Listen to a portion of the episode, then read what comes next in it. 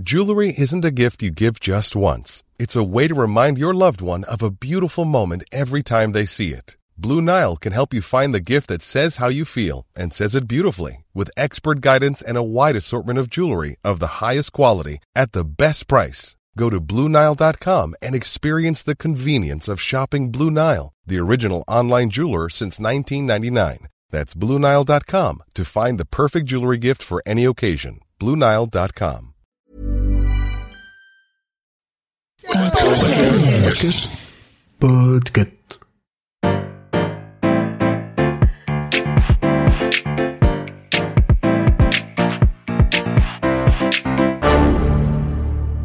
Bonjour, vous avez choisi la réponse D. Mais d'abord, écoutez la question.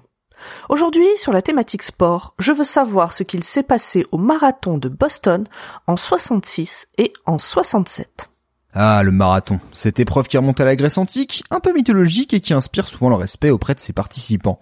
Pour la petite histoire, Philippides aurait couru 42,195 km entre Marathon et Athènes. Pourquoi? Pour annoncer la victoire des Grecs contre les Perses et mourir à bout de souffle après avoir délivré son message. Sachez aussi que cette épreuve a toujours figuré au programme de tous les Jeux Olympiques depuis 1896. Et aux États-Unis, le plus ancien est celui de Boston, créé en 1897. Et pendant un temps qu'on pourrait qualifier d'assez long, cette épreuve est réservée aux hommes. Car oui, même si la pratique du sport féminin se démocratise, on demande encore aux femmes de courir avec des jupes longues. En 1966, juste avant la révolution hippie, une femme va pourtant commettre un acte interdit s'incruster dans un marathon pour le courir. Roberta Gibb, dite Bobby, court depuis son enfance. Pour vous donner un ordre d'idée, la Fédération d'athlétisme américaine autorise des courses pour femmes avec une distance maximale de 2,5 km. Et en plus, il n'existe pas de chaussures de course dédiées aux femmes. Donc Roberta court avec des chaussures d'infirmière de la Croix-Rouge. C'est pas optimal. Et elle a du caractère Bobby. Elle va s'entraîner pendant deux ans pour courir le marathon de Boston. Lorsqu'elle fera la demande auprès de l'organisation, elle se verra adresser un refus pour motif que les femmes ne sont pas physiologiquement capables de courir des distances de marathon.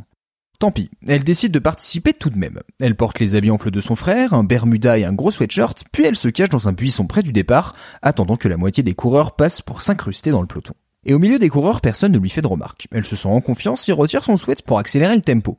Elle finit le marathon en 3h21 minutes, la foule et la presse s'emballent. A priori, l'affaire s'est plutôt bien passée. Sauf que l'année suivante, ça va être plus compliqué. L'histoire de Roberta se répand à travers tout le pays et elle va inspirer une autre femme, Catherine Switzer. Pratiquant déjà la course à pied, elle demande à son coach de l'inscrire et de l'entraîner pour le marathon.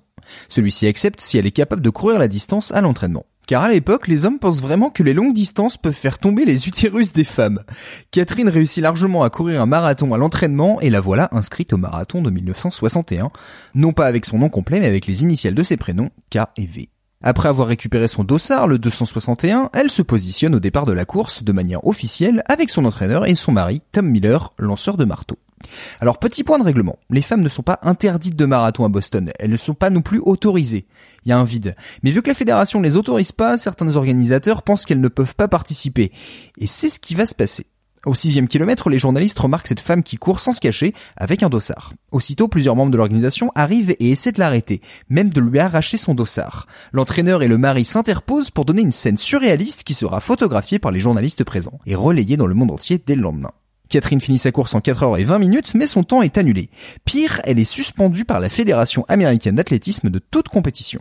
Cela va devenir le combat de sa vie. Elle va militer pour permettre aux femmes de courir le marathon et même qu'une épreuve féminine figure aux Jeux Olympiques. Il faudra 5 ans pour qu'elle obtienne une première victoire, quand le marathon de Boston autorise enfin les femmes à courir. Et 12 ans plus tard, il y aura enfin une épreuve féminine lors des JO de Los Angeles en 1984. Elle a également remporté l'édition féminine du marathon de New York en 1974 avec un temps de 3 heures et 7 minutes. Mais sa plus belle victoire n'est pas sur la route. En 1998, elle est intronisée au National Distance Running Hall of Fame qui vient de se créer. Ils sont 5, 3 hommes et 2 femmes. Catherine Switzer donc et Joan Benoit, la première femme à avoir eu la médaille d'or au marathon. La boucle est bouclée.